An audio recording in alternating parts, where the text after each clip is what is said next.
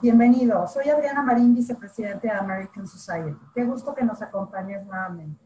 Como sabes, en American Society estamos haciendo un esfuerzo con grandes aliados para poderte traer contenidos relevantes e importantes que te ayuden en tu día a día en muchos temas. Tenemos todos los días eh, cosas muy, muy interesantes que te pedimos que estés enterado de lo que vamos a presentar, de lo que estamos trabajando todo el tiempo para ti a través de nuestras redes sociales, donde te pedimos que nos sigas en Facebook, Twitter e Instagram. Asimismo, quisiera agradecer el generoso patrocinio de las empresas aliadas de American Society, que sin su ayuda esto no podría ser posible. Mil gracias a Dow, EY, La Moderna, Constellation Brands y 3M. Lo saluda Larry Rubin, presidente de la American Society. Hola, ¿qué tal? Soy Patricia Kelly, presidenta del Events and Image Committee de la American Society. Platicarte un poco de American Society fue fundada en 1942 por el entonces embajador de Estados Unidos en México, George S. Messersmith, y líderes de la comunidad americana de ese tiempo. El American Society a lo largo de los años ha venido haciendo una serie de eventos apoyando a la comunidad, eh, trayendo a mexicanos y americanos para que estén más eh, comunicados y verdaderamente construyendo puentes de amistad, de relaciones entre mexicanos y americanos, entre México y Estados Unidos. Hoy la comunidad americana son dos millones de norteamericanos viviendo en México, miles de empresas creando empleos para mexicanos y mexicanas y cientos de organizaciones lucrativas apoyando a la comunidad en la República Mexicana. Totalmente. Y aparte de esto, el presidente honorario de nuestra organización siempre ha sido y actualmente es el embajador de Estados Unidos en México. Hoy, Christopher Landau. Juntos, toda esta comunidad que Patty y yo les hemos platicado, hacemos el American Society y nuestro objetivo es poder ayudar y apoyar y coadyuvar para que la relación bilateral México-Estados Unidos trabaje y trabaje todavía más de cerca. Sean ustedes muy bienvenidos. Gracias. Bienvenidos el día de hoy, Viernes de Salud. Como cada semana en la American Society de México tenemos este programa que nutre a toda la audiencia de los temas más relevantes que estamos viviendo no solo durante el COVID, sino también otros temas que, que competen a muchas personas. Y el día de hoy nos acompaña el doctor Héctor Grajeda Acosta, quien realizó sus estudios de medicina en la Universidad Autónoma de Juárez y su residencia de pediatría en el Hospital Pediátrico Universitario en San Juan, Puerto Rico. Está certificado por la American Board of Pediatrics. Trabaja desde hace casi 10 años en Cook Children's Medical Center, atendiendo pacientes en la clínica periférica de Northside.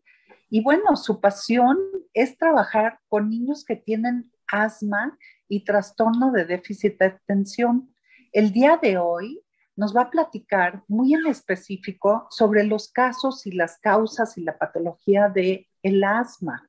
Eh, también les platico que el Cooks Medical Center es, es un hospital que se fundó en 1918 y, y, bueno, eh, not, not, to profit, eh, que atiende a los niños y a los adolescentes y bueno, pues they merged en 1985 con el Cooks eh, Medical Center, Cooks Children's Medical Center, y desde entonces, pues es un hospital que ha dado muchísimo apoyo, ya que hay una gran deficiencia en la nación para atender a niños con eh, trastornos de, de behavior y de health programs que, atienden a los niños y adolescentes. Y bueno, creo que hoy vamos a estar eh, nutridos con un tema muy interesante que es el asma y que puede ser un tema muy, pero muy serio. Entonces, bienvenido doctor, estamos atentos a lo que nos va a platicar sobre el tema del asma. Muchas gracias. ¿Estamos listos? ¿Podemos empezar? Sí, claro. Muy bien. Bien, miren, el asma es un problema bastante común. De cada niño que uno ve por allí en la calle, eh, por lo menos acá en este país, de cada uno, eh, de cada seis, uno tiene asma, ¿sí? Entonces, es un problema grande, grande. Ah, entonces, el propósito de esta charla hoy es que puedan entender si su niño está o no bien controlado. Ese es, ese es el punto clave. Pero para poder entender eso necesitamos saber qué pasa cuando un niño tiene asma. ¿Verdad? Entonces, el punto más importante que hay que entender es qué es lo que pasa cuando, cuando uno respira, ¿verdad? Eh, tengo aquí un globo, entonces nuestros pulmones son algo parecido a un globo, entonces cuando uno respira, ¿verdad? El aire entra y sale, entra y sale. Cuando hay asma, hay problemas en el tubo de la vía respiratoria, ¿verdad? O sea, aquí está el problema, no está al final, sino está en el tubo, ¿sí? Y ese tubo, si lo, si lo pudiéramos ver de esta manera, entonces tendríamos algo más o menos como esto. ¿sí? Entonces, este tubo está bien abierto, ¿verdad? Tiene una pared y el aire entra y sale por ahí. Pero cuando hay asma, el tubo no se ve así. Tenemos un problema, ¿verdad? Hay una diferencia bien grande entre un tubo normal y un tubo con asma, ¿sí? Entonces, cuando hay asma, los dos problemas principales son que el tubo se hace chiquito, ahora se cierra, ¿sí? O sea, hace esto. Y la otra cosa, ¿verdad? Es que esta pared, que debe estar delgadita, ¿sí? Se inflama, ¿sí? Entonces tenemos dos problemas claves, cierre y el otro es inflamación. Si podemos entender esos dos, esas dos cosas que son lo que sucede siempre que un niño tiene asma, entonces podemos entender que para tratarlo necesitamos corregir dos cosas, ¿verdad? Necesitamos abrir y necesitamos desinflamar. Cuando podemos entender ese, concepto básico, entonces podemos darle un cuidado mucho mejor a nuestro niño con asma. ¿Qué necesitamos hacer para curar, para, para arreglar esas cosas? Bueno, existen medicamentos para el asma. ¿sí? El más común, el que todo el mundo conoce, pues es el salbutamol, ¿verdad? El, el salbutamol que viene en, spray o que, puede, el que viene en unos uh, tubitos que se ponen en la máquina. Ese es el que todo el mundo conoce. ¿Y cuál es la función del salbutamol? Abrir. Lo que hace es abre la vía respiratoria. Pero muy seguido dejamos sin tratar el otro problema que es inflamación y el asma es una enfermedad inflamatoria. Entonces, tratar la inflamación es clave, es muy importante. Para tratar la inflamación se usan esteroides y los esteroides pueden venir en jarabe como la prednisolona o también existe en, en sprays, ¿verdad? Así que cuando un niño tiene asma, necesitamos dos cosas, abrir la vía aérea y desinflamarla. Si es un ataque, o sea, si el problema está sucediendo ahí fuerte, agudo, entonces se usa la máquina, ¿verdad? O sea, esto con la máquina y se usa el jarabe, eh, o sea, el esteroide se da en jarabe. Una vez que ya pasa el ataque, entonces el mantenimiento se da con los mismos dos medicamentos, salbutamol, pero en spray, y un esteroide inhalado. ¿Sí? Ah, quiero recalcar, ¿verdad? Que cuando a un niño le da un ataque de asma, los síntomas tienen que ver todo con dificultad para respirar. Entonces, usando el mismo globo, no es lo mismo. Que el aire entre y salga normal, ¿sí? A cuando tenemos una vía respiratoria que está restringida. Entonces, al salir el aire por aquí, hace un ruido. Y el, síntoma clave del asma es pillidos, sibilancias. Algunas mamás me han dicho que se oye como si su niño tuviera adentro pollitos o un gato, ¿verdad? O gatitos, ¿sí? Entonces, esas sibilancias se oyen en el pecho, no, no es acá en la nariz ni en la boca, es en el pecho. Y obviamente el niño tiene la sensación de que el pecho está apretado, ¿verdad? Y también tiene uh, tos, una tos con flema.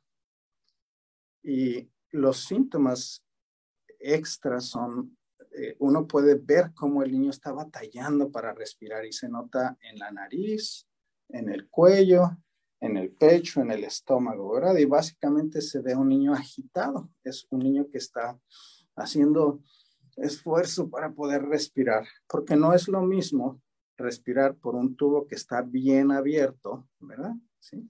Este es un recuerdo de, de cuando fui a Iscaret, ¿sí? El aire entra y sale muy fácil, y sería muy distinto tratar de respirar por un tubo mucho más pequeño, ¿verdad? Entonces el esfuerzo se nota.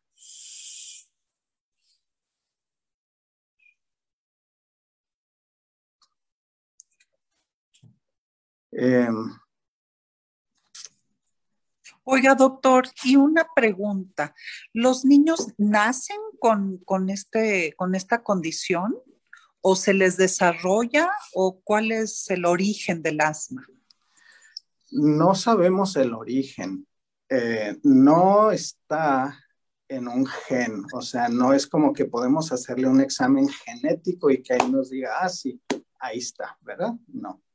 Pero cuando hay familia con asma, entonces es más fácil, es más probable que esas que miembros de esa familia tengan asma. El asma puede empezar a cualquier edad, puede empezar desde chiquititos, ¿verdad? Hasta ya mayores, ya adultos, incluso viejitos, ¿verdad? Personas que nunca habían tenido y ya de edad mayor empiezan. Sí, le pregunto porque curiosamente ahorita estuve en Ensenada hace un mes y una amistad este, presentó por primera vez, este, pues no saben si era asma como tal, pero sí le dieron el, inhalador para abrir vías de respiración porque sí estaba batallando mucho con, su respiración. Y, el, hasta, hasta donde yo llegué le estaban diagnosticando asma, que se le desarrolló a una edad ya muy adulta.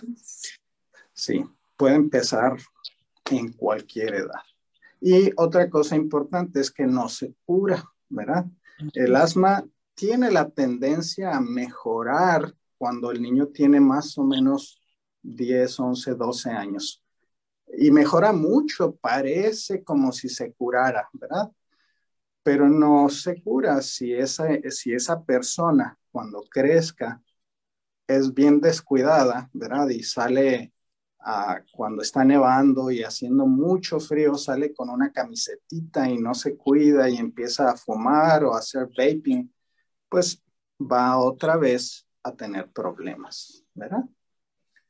Eh, qué, qué, importante entonces son los cuidados para, para contrarrestar la condición, me imagino, y pues lo hemos visto hasta en las películas cuando los, las personas que tienen asma y no traen su inhalador a la mano, eh, se puede, bueno, hasta puede ser mortal, ¿no? Sí, sí, en, en este país, en Estados Unidos, se mueren cuatro mil personas por año. Eso es un montón. Son personas que no llegaron, les dio un ataque y no llegaron al hospital, ¿verdad? Este, así que sí, el asma puede ser mortal. Hay diferentes grados de severidad, ¿verdad? El asma más, la menos mala, le decimos intermitente. Esa es la que le da una vez al año, casi siempre cuando hace frío o alguna situación que casi siempre tiene que ver con cambios del clima. Y hay otra que se llama persistente, que está dando lata todo el tiempo, ¿verdad? Eh, la persistente se divide en leve, moderada o severa. ¿sí?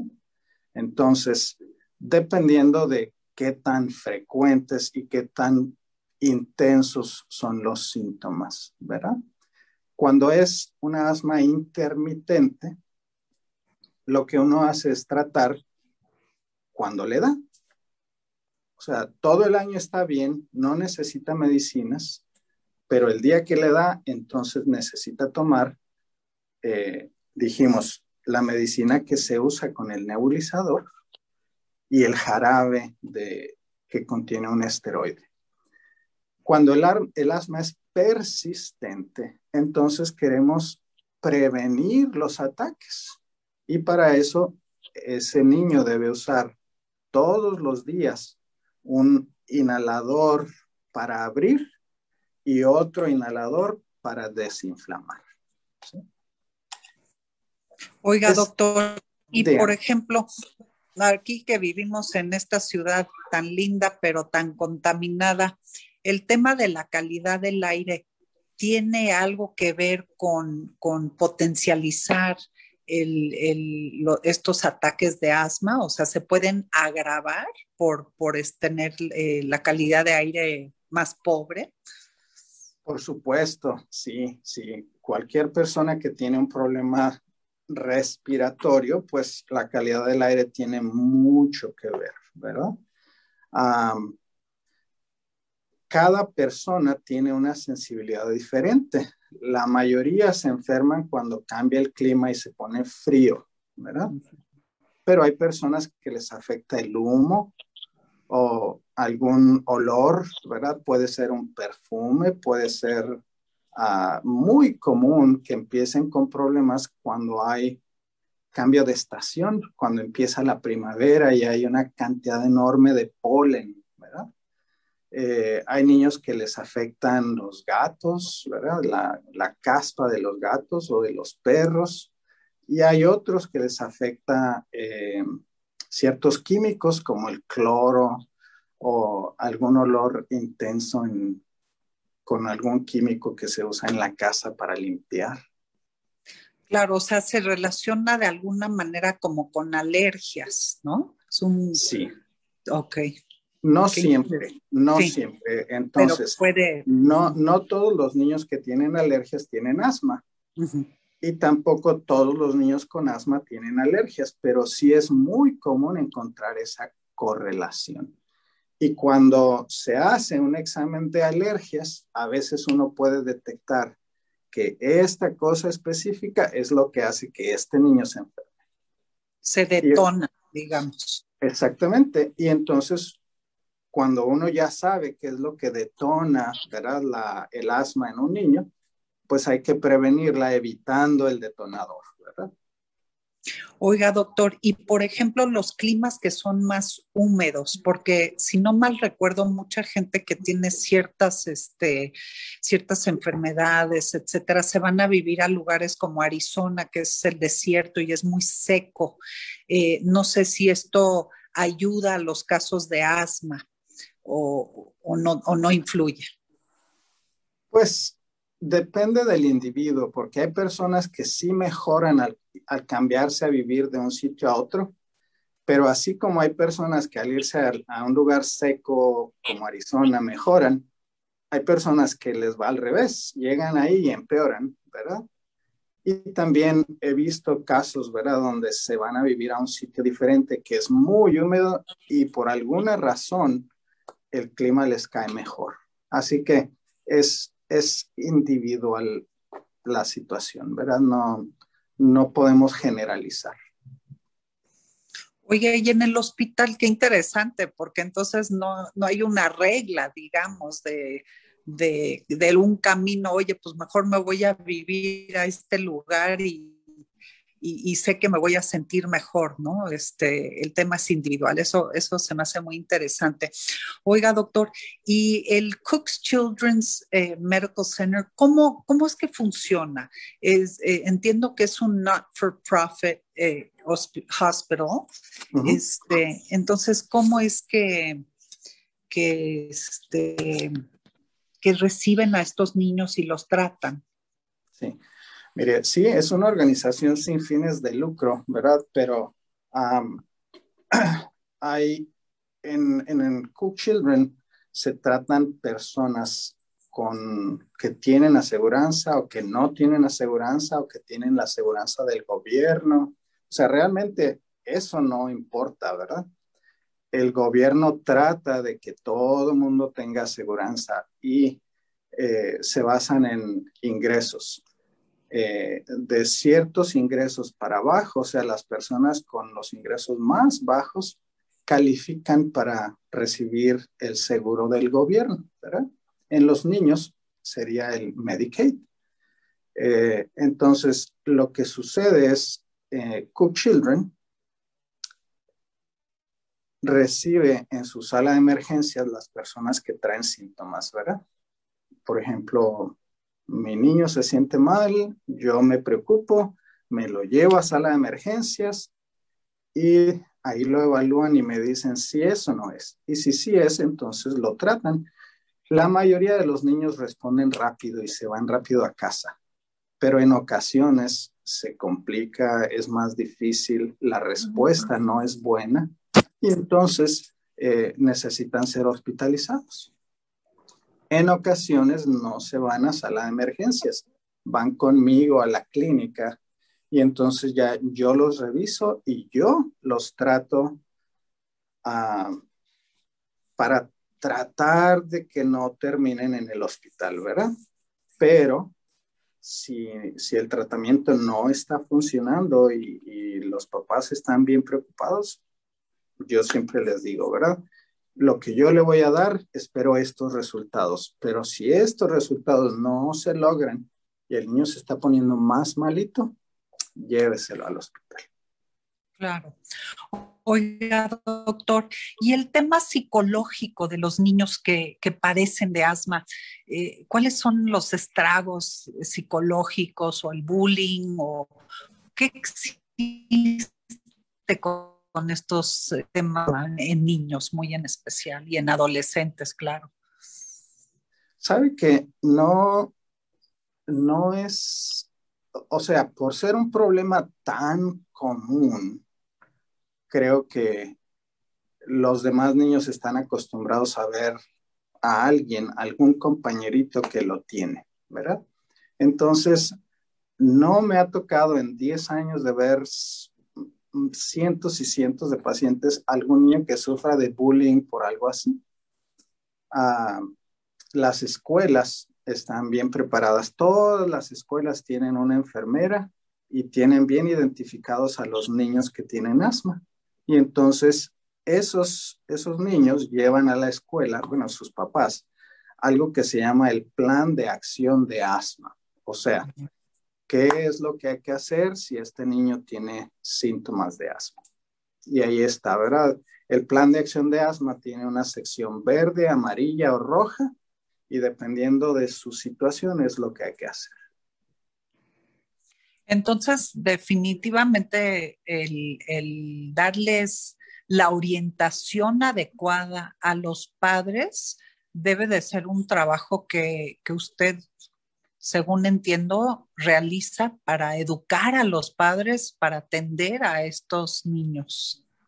Sí, sí, este, por, por varios años con los pacientes que van a mi clínica. En, en, la clínica en la que yo trabajo somos siete, siete pediatras, ¿verdad? Y todos vemos una población grande, grande. Entonces, lo que hacíamos era identificar todos los pacientes que tienen asma y les ofrecíamos a los papás una clase. Entonces, yo estaba a cargo de dar esa clase. Los papás venían y yo les enseñaba esto que estamos hablando en este momento. Qué importante, ¿verdad? Muy importante. De hecho, como son mis pacientes, yo los he seguido viendo durante años, ¿verdad? Y entonces, uh, después de la clase, muchos papás me decían, wow, yo no sabía esto, yo aprendí esto, o, ajustábamos el tratamiento porque muchas veces recibían nada más uno y les faltaba el otro, ¿verdad? Entonces, una vez que ajustamos el tratamiento de acuerdo a la severidad del asma, las cosas mejoraron. Y ya las mismas mamás me dicen, doctor, desde que hicimos esto, mi niño ya puede hacer cualquier ejercicio, ya no tos en las noches, ya, en fin. Ahorita que mencionamos esto, ¿verdad? Un síntoma que es muy, muy importante es la tos. Y yo siempre uso la tos para decidir, para ayudarme a saber el grado de severidad y el tratamiento. Entonces, tos con ejercicio o tos en la noche, eso indica que ese niño no está bien controlado. O sea, si mi niño tiene asma y yo digo, no, pero está muy bien, porque me pasa muy seguido, ¿verdad? Que llega la mamá y me dice, doctor, mi niño anda bien. Y yo le pregunto, cuando corre, ¿le da tos? No, pues sí. Y tose en las noches cuando ya está listo para dormir o que ya está durmiendo y de repente la tos lo despierta. Pues sí, ah, bueno, pues entonces esa asma no está bien controlada y necesitamos ajustar el tratamiento. Pero si un niño que tiene asma y está usando ciertos medicamentos, el ejercicio no lo hace toser, en las noches no tose, entonces eso significa, ¿verdad? Que ese niño está bien controlado o que tiene un asma que es intermitente y que nada más le da problemas una vez al año. Ya. Oiga, doctor, y dígame, ahorita con este tema de la pandemia del COVID-19, ¿usted ha tenido casos de pacientes que hayan, eh, se hayan contagiado del COVID y que también tengan eh, asma? Porque pues de alguna manera los dos están relacionados en el sentido de ser enfermedades respiratorias, ¿no? Sí, uh, sí, hemos tenido muchos casos de asma, perdón, de COVID en pacientes con asma. Eh, afortunadamente, el COVID no afecta demasiado a los niños. Aún cuando tienen asma, eh, las complicaciones han sido bien raras. La mayoría de los niños que se enferman no tienen síntomas o sus síntomas son leves y se mejoran rápido. La gran mayoría. Existen unos cuantos niños que sí han tenido otras complicaciones, ¿verdad? Bueno, esa es una buena noticia en general. Y, y, doctor, dígame, entonces un niño o un adolescente que tiene asma realmente no tiene limitantes para hacer ejercicio, para llevar su vida prácticamente de una manera normal? Así es como debe ser, ¿verdad? Ah, me ha sucedido que llega una mamá y me dice, oiga, doctor, yo quiero que me dé una carta para sacar a mi niño de educación física. Ya, ¿por qué? Ah, pues es porque tiene asma. Ah, pues Digo, no, mire, lo que vamos a hacer, no le voy a dar esa carta, lo que vamos a hacer es que vamos a darle el tratamiento apropiado de esa asma para que su niño pueda hacer lo que sea, ¿verdad? Que no tenga límites en su actividad física. Y, y eso es lo que sucede cuando lo hacemos, cuando lo tratamos bien, el niño mejora rápido, ¿verdad? Y entonces es capaz de hacer lo que sea, ¿verdad? O sea, correr, eh, jugar básquetbol, jugar fútbol, jugar lo que sea, sin límites, ¿verdad? Claro, lo que pasa es que a veces los padres o las, más, más bien las mamás, este, podemos ser un poquito sobreprotectoras, ¿no? Sí, y, y, es que a veces, ¿verdad? O sea, existe la idea de que, bueno, el ejercicio hace toser a mi niño, entonces no quiero que haga ejercicio. Eh, eh, suena lógico, pero no es, ese no es el camino correcto, ¿verdad? Si el ejercicio hace toser a mi niño, quiere decir que su asma no está bien tratada. Vamos a cambiar el tratamiento para que arreglemos el problema. La solución no es sacarlo, ¿verdad? La solución es ajustar el tratamiento. Claro, para que logre tener una vida normal, ¿no? Claro. Y, es que a veces pasan cosas como esto, mire, un spray, ¿verdad? Y le aplastamos. Creo que se alcanzó a ver ahí la medicina, ¿verdad? Sí, se vio. La cosa es que esa medicina que salió tiene que llegar aquí. los pulmones. Sí. Y a veces el problema es que no llega. ¿Por qué? Porque lo usan mal. ¿sí? Eh, uno les explica, mira, hay que hacer esto, esto, esto, y a veces no, la idea no llega bien, y entonces hacen errores, ¿verdad? Por ejemplo, ah, el chiste es sacar el aire y en, al mismo tiempo que uno aplasta, ¿sí? Para que llegue a los pulmones. Pero hay niños que, por ejemplo, le hacen, ellos, ellos agarran aire, y ya cuando está el pulmón lleno, entonces le aplastan, ¿verdad? ¿Dónde se quedó todo ese medicamento? Pues pegado en la boca, no llegó a su destino. Hay ocasiones que lo aplastan y hacen todo bien, y luego le aplastan, y luego cierran la boca y respiran por la nariz, ¿verdad?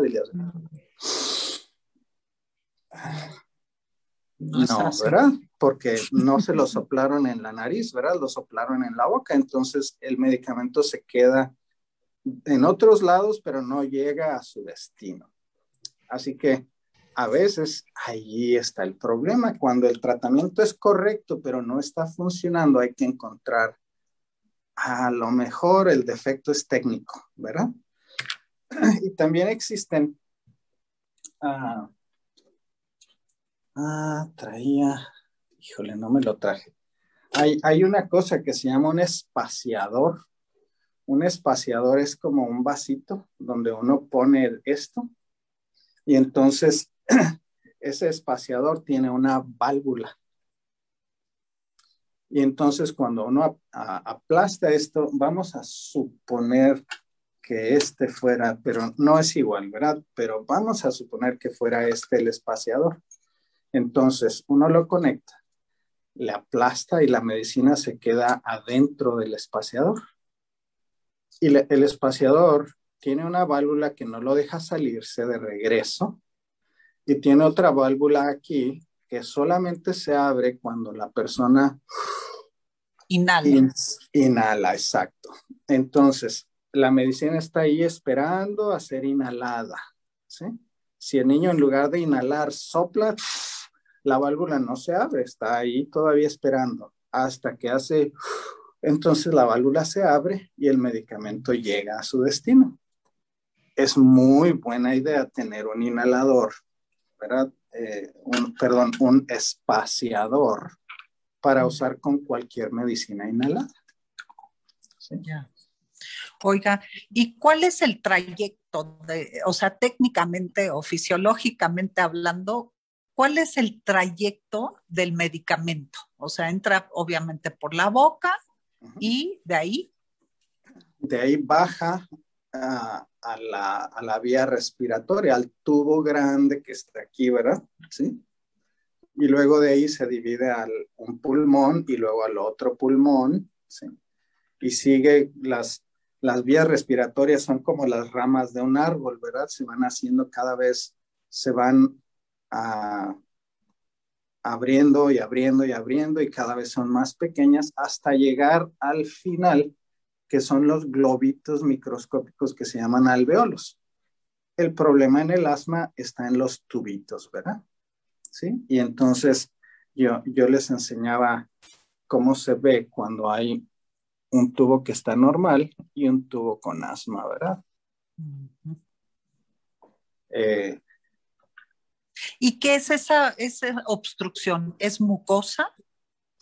Sí, son, la obstrucción sucede porque, porque ese tubo, la, la mucosa, la, el grueso, la cáscara, se inflama y luego adentro el, el, el tubito del centro se llena de moco y esas, estos tubos están rodeados de músculo entonces, cuando un niño tiene asma, este músculo se cierra.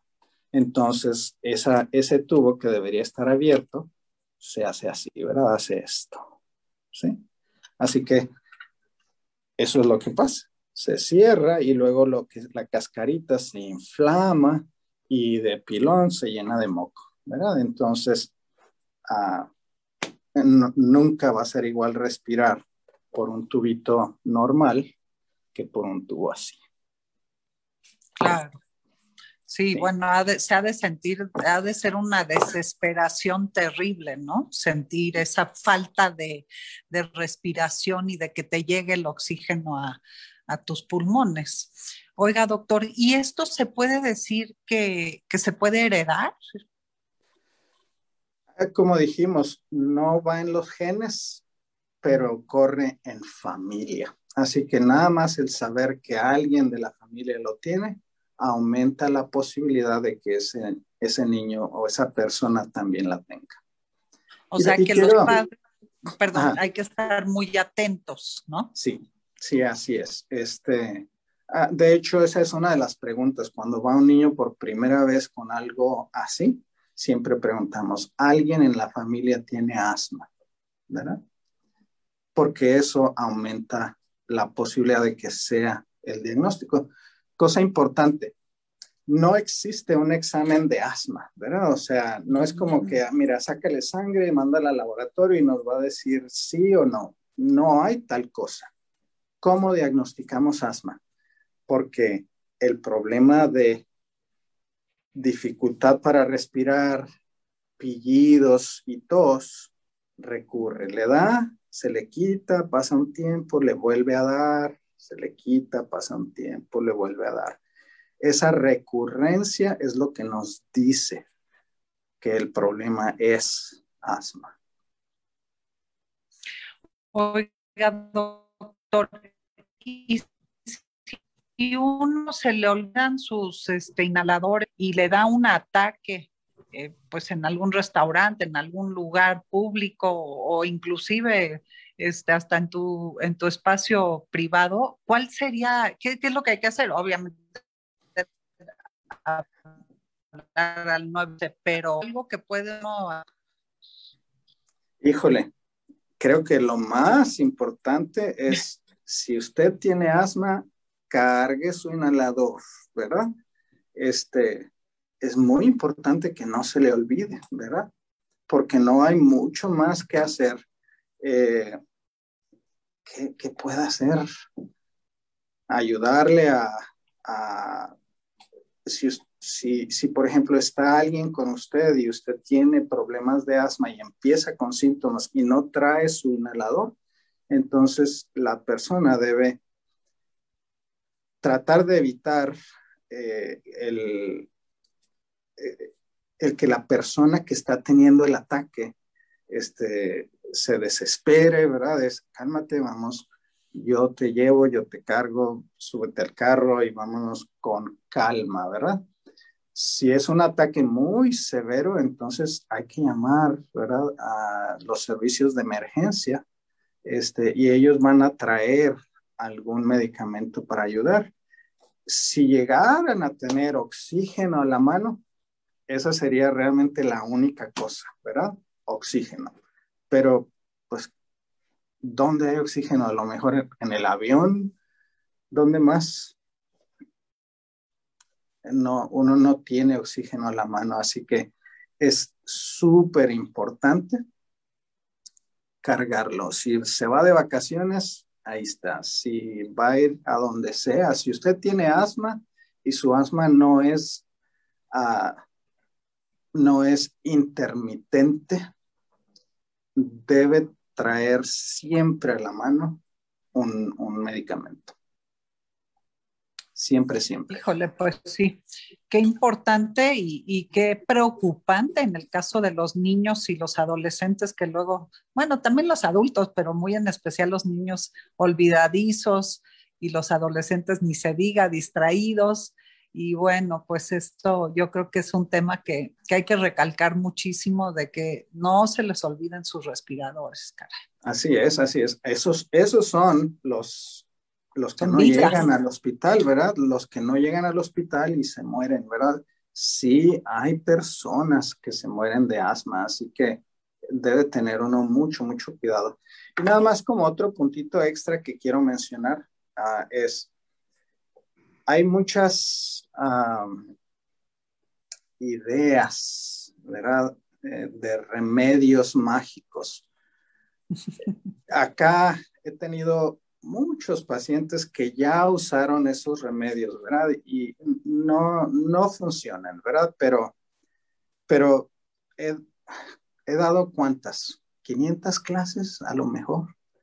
Y en cada clase he tenido unos entre 8, 10, 12 pacientes eh, con sus papás, ¿verdad? Y entonces, entre todo ese grupo, ha habido muchos que ya trataron estas cosas, ¿verdad? Hay quien le compró un chihuahua a su niño, a ver, porque alguien les dijo que el chihuahua iba a curar el asma.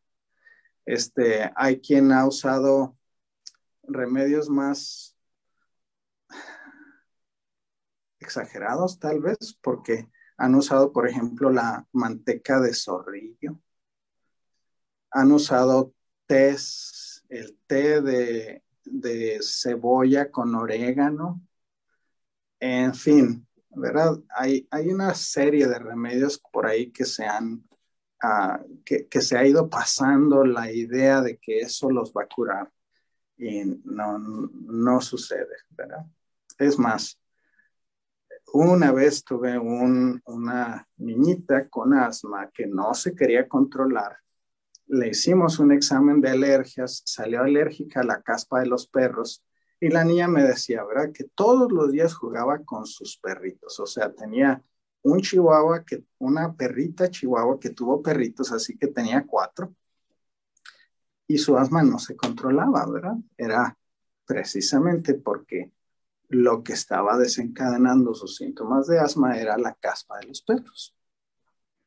El remedio fue deshacerse de ellos, darles otro hogar a los perritos. Pues qué tristeza, pero ni modo, ¿verdad? Primero la salud y, en ese caso, pues esa teoría de que los chihuahuas curan el asma, pues no, no fue cierta. Ahí fue la prueba. no, y ha habido, ha habido muchos papás que, que, me han dicho, sí, yo yo traté, ya traté esto, o ya traté esto. Cada remedio había siempre alguien en la clase que ya lo había tratado, ¿verdad? Este, y, no, no, no funciona. Muy bien, pues espero, yo quiero nada más recalcar otra vez, una vez más, acuérdense, cuando hay asma, dos cosas son claves. La vía aérea se cierra y se inflama. Para tratarla hay que abrir la vía y hay que desinflamar. Si nada más abre, sí se va a sentir mejor, pero los síntomas no se resuelven totalmente porque falta desinflamar. ¿sí? Siempre es clave hacer las dos cosas, abrir y desinflamar. Es importante saber el grado de severidad de asma de su niño, ¿sí? Acuérdese, la tos es un síntoma clave. Si tose cuando hace ejercicio o tose en las noches, aunque sea dos noches al mes nada más, eso indica que su niño no está bien controlado. Hay que hacer cambios en el tratamiento. ¿Sí? Hay que ver qué está tomando y ver qué le falta. ¿sí? Vale. Muy bien. Pues muy bien, doctor, pues nos ha dado un panorama muy completo de lo que es el asma y bueno, pues los, los padres debemos de seguir las indicaciones y estar con las antenitas paradas con, con, estas, este, con estas señales de que puedan tener esta, esta patología del asma. Y bueno, pues a toda la audiencia, recuerden que si tienen algún familiar, un hijo, eh, ya sea pequeño, adolescente o algún adulto, no olviden eh, estar en manos de un especialista, no se vayan a los tratamientos alternos que no están comprobados, porque esto sí puede llegar a tener consecuencias graves. Entonces, háganle caso al doctor Grajeda, que es un especialista que ha tratado muchísimos casos de toda índole y de todas edades de asma. Y bueno, pues tomamos nota de las indicaciones y si tienen algún síntoma, no dejen de acudir porque, como bien lo dijo el doctor, nos puede dar a cualquier edad. ¿Es cierto? Muy bien, muy bien. Y si tienen alguna pregunta, me la pueden mandar. Yo voy a revisar la presentación y contestaré preguntas. Súper, pues se la haremos llegar. Si tenemos algunas preguntas, se las haremos llegar. Y bueno, pues no me queda más que agradecerle esta información tan valiosa con, que, con la que nos deja y esperemos vernos en un futuro próximo para seguir platicando, doctor, y desearle, eh, pues bueno, mucha suerte con todas sus pacientes, mucha salud y agradecerle su tiempo y su generosidad. Muchas gracias, que tengan muy buen día hay que cuidarse. Igualmente, sí. Y bueno, pues nos despedimos en este nuestro viernes de salud. Gracias por acompañarnos semanalmente. Tenemos este segmento en donde de veras les ofrecemos información muy interesante eh, que nos dan los especialistas en los diferentes temas.